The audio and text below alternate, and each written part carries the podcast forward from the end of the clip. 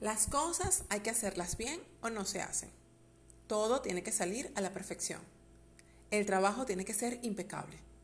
¿Has escuchado alguna de estas frases o frases similares? En el episodio de hoy te cuento mi experiencia con ellas.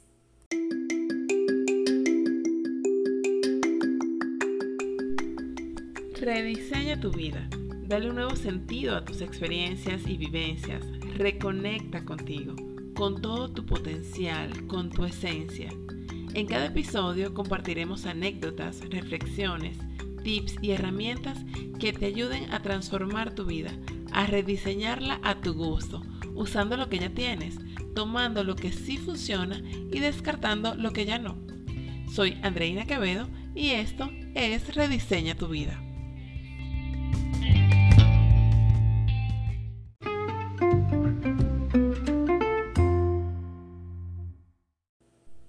Hola, encantada de compartir con ustedes este nuevo episodio de Rediseña tu vida. Hoy quise compartir con ustedes un poco sobre mi experiencia con el perfeccionismo o la necesidad de ser aceptada o el miedo a ser rechazada que se esconde detrás de él. Lo primero que quiero decirles es que ese miedo a ser rechazada en realidad es miedo a sentirme rechazada. Y ese miedo no es más que una proyección o reflejo de lo que yo siento hacia mí. Es decir, yo me rechazo o no me acepto como soy y por ende creo que los demás también me rechazarán. ¿Han escuchado el refrán, cada ladrón juzga por su condición? Yo no soy fan de los refranes, pero este en particular para mí tiene mucho de cierto. Y es que cada persona habla de lo que sabe, conoce, vive, experimenta.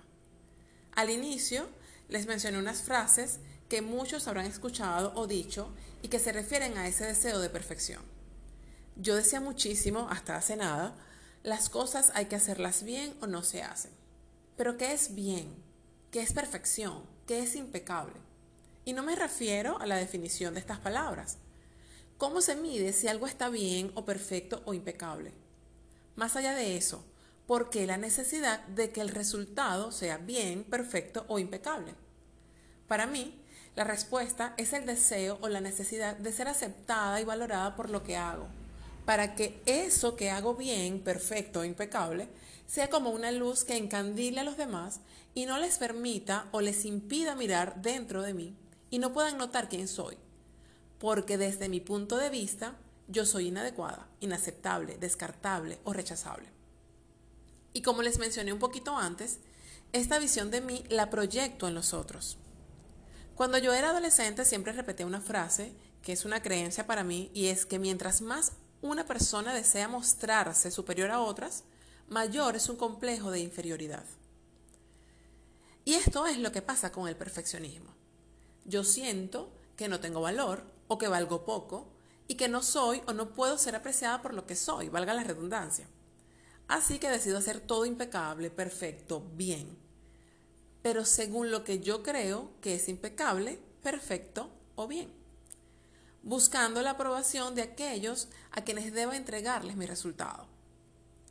Pero el perfeccionismo, la búsqueda de la impecabilidad, no se queda solo en hacer una presentación de resultados excelente, sino que además, si no consigo ese resultado perfecto, me juzgo, me castigo, me critico y valido la percepción que tengo de mí. En ocasiones puede ocurrir que si considero que no soy capaz de, de obtener un resultado perfecto, elijo no hacer algo, porque como mencioné al principio, o se hace bien o no se hace. Y me pongo límites para aprender a hacerlo, aparte de que puede crecer la frustración y disminuir aún más la valoración que tengo de mí. Ya les he hablado sobre lo que pienso o sobre lo que he descubierto acerca del perfeccionismo. Vayamos un poquito más allá. Si el perfeccionismo esconde o solapa mi necesidad de aprobación externa o mi miedo a que me rechacen, ¿Qué es lo que pasa realmente entre lo que yo pienso de mí y yo? ¿Será que creo que yo no soy lo que los demás quieren? ¿O pienso que no soy suficientemente buena, responsable, bonita, agradable o cualquier cosa que se te pueda ocurrir? ¿Será que soy yo la que no se acepta como soy? ¿Será que soy yo la que se rechaza? Yo estoy convencida de que muchas de nuestras creencias vienen dadas por lo que entendimos de los mensajes que recibimos en la niñez por parte de nuestros padres. Por ejemplo, si a un niño le dicen que bueno el hijo del vecino que hace deportes, y ese niño no le gusta el deporte sino la música, pero nunca recibe un reconocimiento por eso, ni lo alientan, ese pequeño, ese pequeño podría interpretar que para ser bueno hay que hacer deportes y el que hace música es malo. Por supuesto, esto es un ejemplo, pero seguramente tú que me escuchas recuerdas algún mensaje de este estilo en tu niñez o en la niñez de alguien más. Un niño que interpreta que lo que hace no le agrada a sus padres o que no lo aceptan o que lo rechazan, empezará a tratar de complacer a todos intentando ser aceptado o no ser rechazado. Y quizá en ese intento procure parecerse o comportarse como alguien más. Y vaya dejando oculto lo que en verdad es, porque siente que eso que él es no es adecuado. Y así vemos adultos de los que se dice que no tienen personalidad, porque con un grupo de personas se comporta de un modo y en otros espacios se conduce de una manera totalmente opuesta. Estos niños se convirtieron en los adultos que no toman decisiones, que no son propositivos, sino que esperan que los demás elijan hasta qué película ver para evitar decir algo que en su mente pueda ganarle el rechazo de su grupo. Son adultos tristes, infelices, pueden ser excelentes en lo que se propone y en lo que hacen, pero sienten dentro de sí que algo les falta. Son adultos que dejaron de escucharse para escuchar a los demás. Adultos que ya no saben lo que quieren, que olvidaron sus sueños porque se dedicaron a ser complacientes con los demás. Y pueden decir que si sus hijos, su pareja, su familia son felices, entonces ellos también lo son. Son adultos que se anularon para poder ser aceptados por otros. ¿Y cómo sé esto o por qué tengo esta idea al respecto? Porque yo fui así durante muchísimo tiempo y aún de vez en cuando esos viejos patrones tocan la puerta queriendo volver. A veces les abro y, converso con ellos, les dejo pasar. Otras veces, cuando noto que se acercan, de inmediato los detengo. Pero todo forma parte del proceso. El perfeccionismo y la necesidad de ser aceptados muchas veces van de la mano, pero no necesariamente los despedimos a la vez. En ocasiones vamos soltando el perfeccionismo, pero aún necesitamos que otros nos aprueben. Insisto, es porque yo fui así. Pero hay un momento en la vida en el que toda persona se hace la siguiente pregunta. ¿Quién soy? ¿Qué es lo que quiero? ¿Para qué estoy aquí? Son preguntas en apariencia sencillas, pero sus, sus, respuestas se encuentran en lo más profundo de nuestro ser. Entonces hay que volver la mirada hacia adentro de nosotros, como si entraras en una habitación que cerraste hace años y en la que no habías querido regresar. Y cuando entras en esa habitación, y enciendes la luz, puedes encontrarte allí con una cantidad enorme de cosas que habías olvidado que tenías. Quizá talentos que ocultaste porque pensaste que eran inadecuados.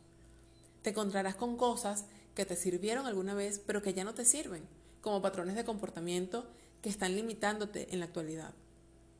O cosas que aunque no te sirvan a ti, pueden servirle a alguien más, como tus experiencias. Puedes encontrarte con fotos, que serían tus recuerdos. Algunos serán alegres, otros nostálgicos. Pero en la medida en que vayas descubriendo todo lo que habías guardado o escondido en esa habitación que es tu alma y aceptes todo lo que eres y tienes, en la medida en que en que encuentras todo eso dentro de ti, te permite comprenderte. Todo tendrá más sentido. De pronto empezarás a usar eso que tenías guardado durante tanto tiempo y te gustará. Te gustará cómo te ves, te gustará cómo luces, te gustarás a ti. Te aceptarás, no te rechazarás. Y aceptarás que habrá personas que no te acepten. Cuando te aceptes, las personas adecuadas llegarán y permanecerán. Y habrá quienes se asusten al notar que, que estás cambiando, que eres diferente. Pero la verdad es que estás siendo tú como realmente eres, sin aparentar, sin fingir. Estás siendo auténticamente tú.